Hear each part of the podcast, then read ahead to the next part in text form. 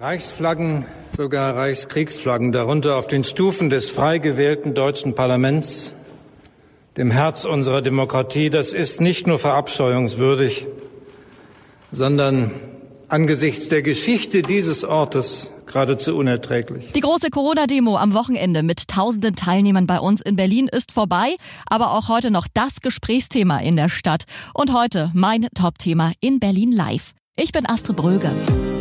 Berlin Live Podcast.de Das Top-Thema heute in Berlin und Brandenburg. Heute Morgen. Wie konnten hunderte Demonstranten am Samstag sämtliche Absperrungen überwinden und bis vors Reichstagsgebäude kommen?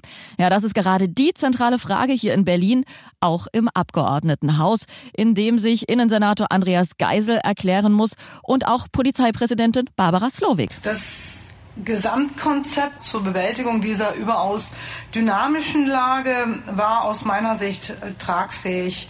Insbesondere waren ausreichend Einsatzkräfte vorhanden. Nur eben nicht an der Stelle, wo es Samstagabend richtig brenzlig wurde. Da muss ich auch Stefan Klatte erklären, er ist Einsatzleiter der Polizei. Das ist eben nicht so, dass oben nur die drei Kollegen standen. Auch unten standen Kollegen, die aber schlichtweg überrannt wurden und beiseite geschoben wurden. Ja, und das muss aufgeklärt werden, damit so etwas nicht nochmal passiert. Gerade läuft noch der Innenausschuss seit 9 Uhr, in dem sich Innensenator Andreas Geisel und Polizeipräsidentin Barbara Slowik erklären. Berlin live. Heute Mittag. Die Videos vom Wochenende schockieren auch heute Mittag Touristen, Berliner und auch Mitarbeiter im Bundestag, wie Sibylla, die hier für einen Abgeordneten arbeitet und die Sicherheitsvorkehrungen kennt. So einfach reinspazieren kann da nämlich keiner. Trotzdem fragt man sich immer, könnten Sie es auch schaffen, da durchzukommen oder ähm, können Sie die Sicherheitsschranken doch überwinden? Also man hat da schon ein bisschen ein komisches Gefühl und die Bilder waren schon ähm, ja, sehr erschreckend. Was kann also in Zukunft besser gemacht werden? Dazu wird der Polizeieinsatz vom Demo-Wochenende noch genau analysiert mit rund 40.000 Teilnehmern.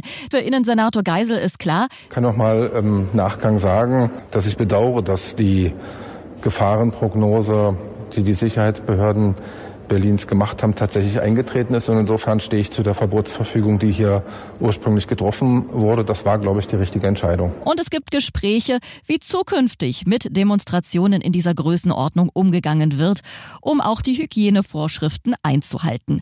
Innensenator Andreas Geisel denkt da explizit an Mund-Nasenschutz. Also wenn man sagt, bei Demonstrationen muss ein Mund-Nasenschutz getragen werden, muss man auch darüber nachdenken, was bei religiösen Veranstaltungen, bei kulturellen Veranstaltungen Veranstaltungen ähm, der Fall ist. Dafür muss eine Rechtsänderung her im Infektionsschutzgesetz.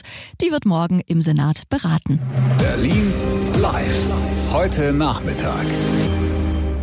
Den Feierabend im Blick haben auch die sechs Polizisten, die heute stellvertretend für alle anderen Kollegen von Bundespräsident Frank-Walter Steinmeier im Schloss Bellevue geehrt wurden. Für ihren Einsatz und ihr vorbildliches Verhalten gebührt Ihnen, den Polizistinnen und Polizisten, großer Dank, Respekt und Anerkennung. Sie waren bei der Demo am Samstag im Einsatz mit rund 40.000 Teilnehmern. Hunderte von ihnen stürmten die Freitreppe des Reichstags und sie versuchten ins Gebäude zu kommen.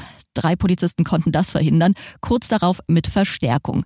Zum Glück. Trotzdem ein Moment, der heute und die nächsten Tage noch ausgewertet werden muss von Senat, Polizei und Bundestag. Ich bin Astrid Bröge, Berlin Live im Podcast. Können Sie abonnieren auf Ihrer Lieblingspodcast-Plattform oder auf berlinlivepodcast.de. Wir hören uns dann morgen wieder. Hören, was passiert. Berlinlivepodcast.de Das war das Top-Thema heute in Berlin und Brandenburg.